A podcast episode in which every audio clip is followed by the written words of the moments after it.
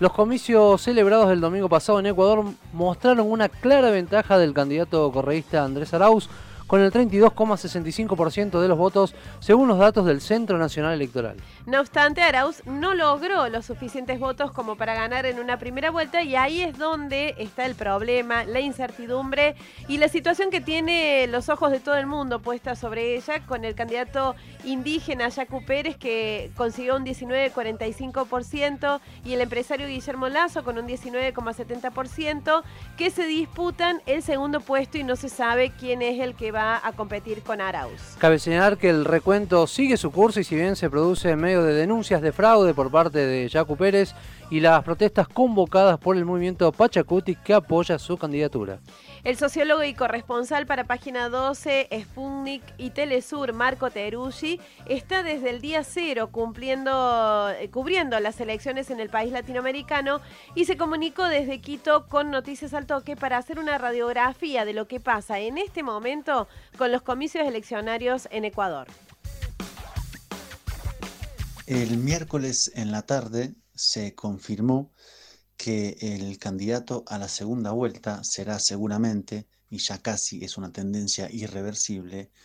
eh, Guillermo Lazo y que Jacu Pérez, candidato de Pachacutic, finalmente no irá al balotaje. Ante esa situación tenemos a Andrés Arauz, el candidato a la Revolución Ciudadana, que el 11 de abril irá a la segunda vuelta con Lazo. Pero en este marco, Pérez no reconoce el resultado que está arrojando el CNE, que está por dar los últimos números computados de la votación, que se sabe por dónde están situados, van a favorecer a Arauz o a Lazo. Pérez decía no reconoce el resultado y dice que hubo fraude. Por lo tanto, se está abriendo un escenario de incertidumbre donde están llamando a movilizar, a denunciar lo que ha sido un manejo irregular del Consejo Nacional Electoral que los habría desfavorecido. Por lo tanto, hay una disputa abierta, aún es difícil saber cómo va a terminar, si esto va a escalar en una movilización de Pérez, que es de Pachacuti, que es el brazo político de la Confederación de Nacionalidades Indígenas en Ecuador,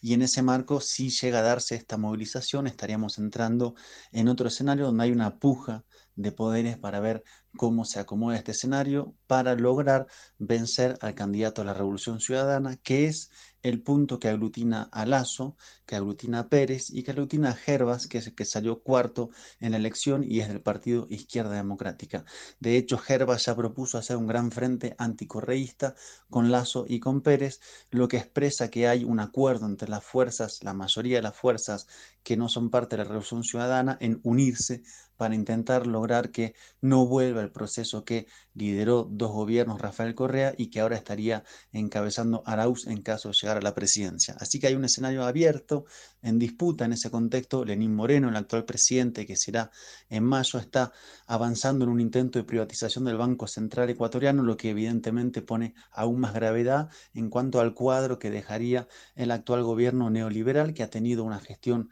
eh, realmente muy mala en cuanto a la pandemia y en cuanto a una respuesta económica adoptada por medidas más neoliberales, lo que solamente ha agravado el cuadro general. Así que ese cuadro de incertidumbre debería resolverse en los próximos días o, en otro caso, escalar en la disputa por si Pérez no reconocería efectivamente el resultado y eso es lo que está en estos momentos en juego y disputándose en Ecuador. Cabe recordar que los candidatos que alcanzaron el segundo y tercer puesto en el conteo oficial de votos, Guillermo Lazo y Jaco Perus, acordaron reunirse hoy 12 de febrero a las 11 horas en la oficina del Consejo Electoral Nacional de Ecuador en Quito.